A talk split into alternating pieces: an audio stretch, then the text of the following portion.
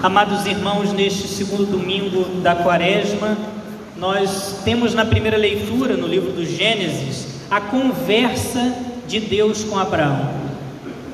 Deus faz um pacto, uma aliança com Abraão, Abraão como pai da fé, como representante do povo de Deus que viria, faz um pacto com Deus, e nesta aliança Deus promete que se ele tivesse fé, se Abraão tivesse fé, se caminhasse confiante em Deus, Deus daria uma terra. Deus prometeu a Abraão, nesta aliança, se você entra com a confiança, com a fidelidade, eu darei uma terra. E pense que nesse momento ter uma terra é muito importante, significa muita coisa. Ter terra para um grupo de pessoas significa ser um povo. Da terra é que vem o sustento, os alimentos.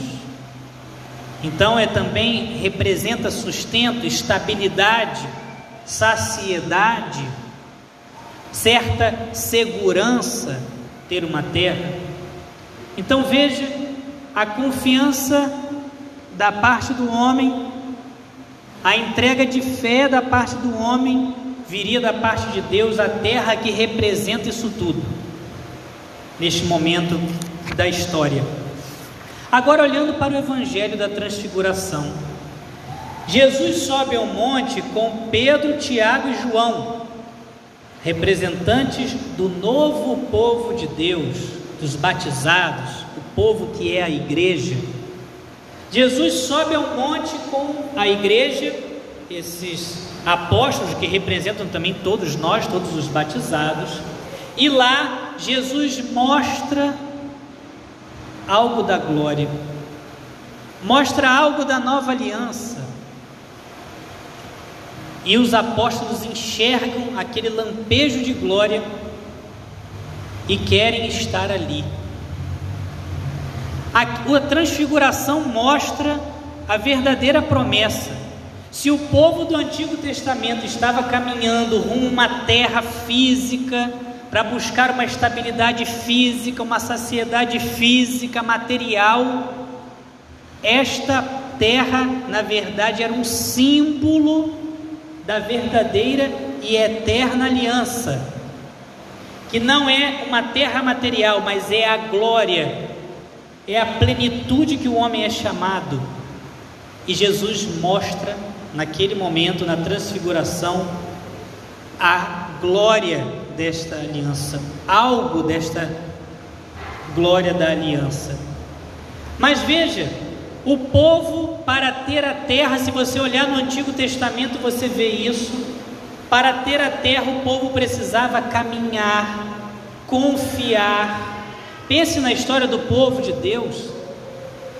Um pouco mais à frente, veremos o povo que precisa atravessar o mar, passar pelo deserto. O povo precisou ter confiança.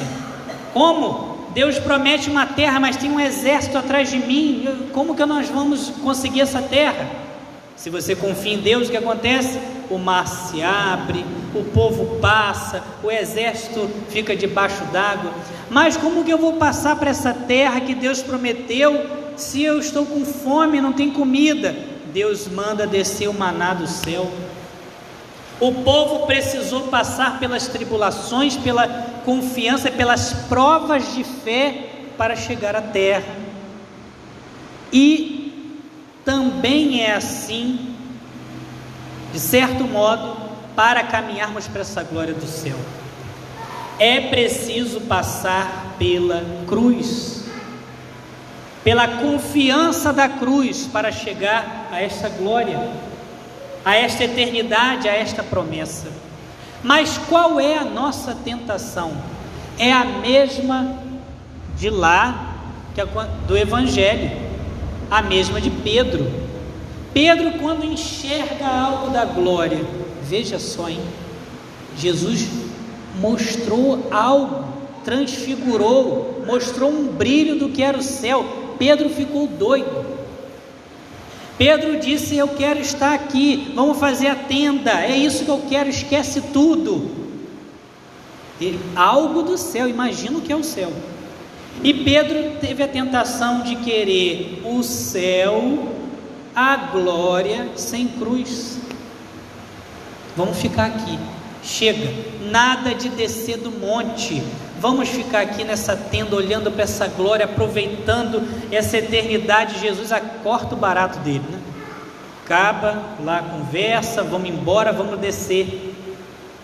Porque é preciso passar pela cruz. Nós temos esta tentação. Queremos o céu, mas não queremos a luta.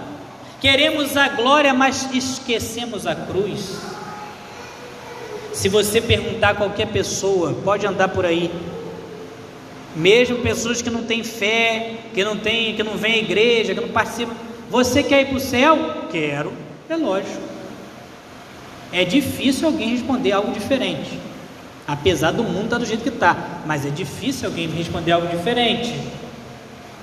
Mas agora a pergunta não é essa você busca o céu?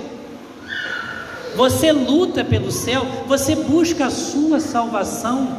Ou você brinca com isso? Não tem céu de braço cruzado, porque é preciso estar aberto à graça de Deus. Deus quer te santificar e te chama à glória, mas você precisa se abrir a isso. Se você olhar para a segunda leitura, você vai ver o coração de, de São Paulo, um homem inundado por Deus, servidor dele, que se deixou modelar pelo Espírito Santo. São Paulo enxerga as pessoas que estão ouvindo a palavra e, e estão com o coração fechado e São Paulo escreve aos Filipenses, diz ele: Já vos disse muitas vezes, e agora eu repito chorando, São Paulo diz. Eu repito chorando. Há muitos por aí que se comportam como inimigos da cruz. São Paulo enxerga a falta de correspondência com a graça de Deus e chora, dizendo: o fim deles vai ser a perdição. Não se abrem à glória de Deus, à graça de Deus, fogem da cruz. Pensam que este mundo é a última palavra, não. Chorando, São Paulo nos diz: é preciso ser amigos da cruz de Cristo. O que é ser amigo da cruz? É buscar a conversão, é levar a sério a, a vida na graça, é buscar se abrir a, a glória de Deus, a graça de Deus, para se encaminhar para, os, para a eternidade.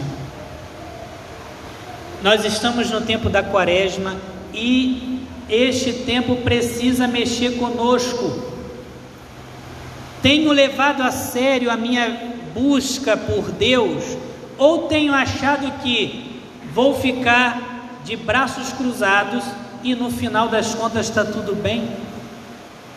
Deus te ama, mas para que você seja livre para escolher Ele, você precisa dar seus passos, senão, não existiria liberdade nem amor todo mundo está obrigado a isso, então vamos fazer porque é obrigado. Não.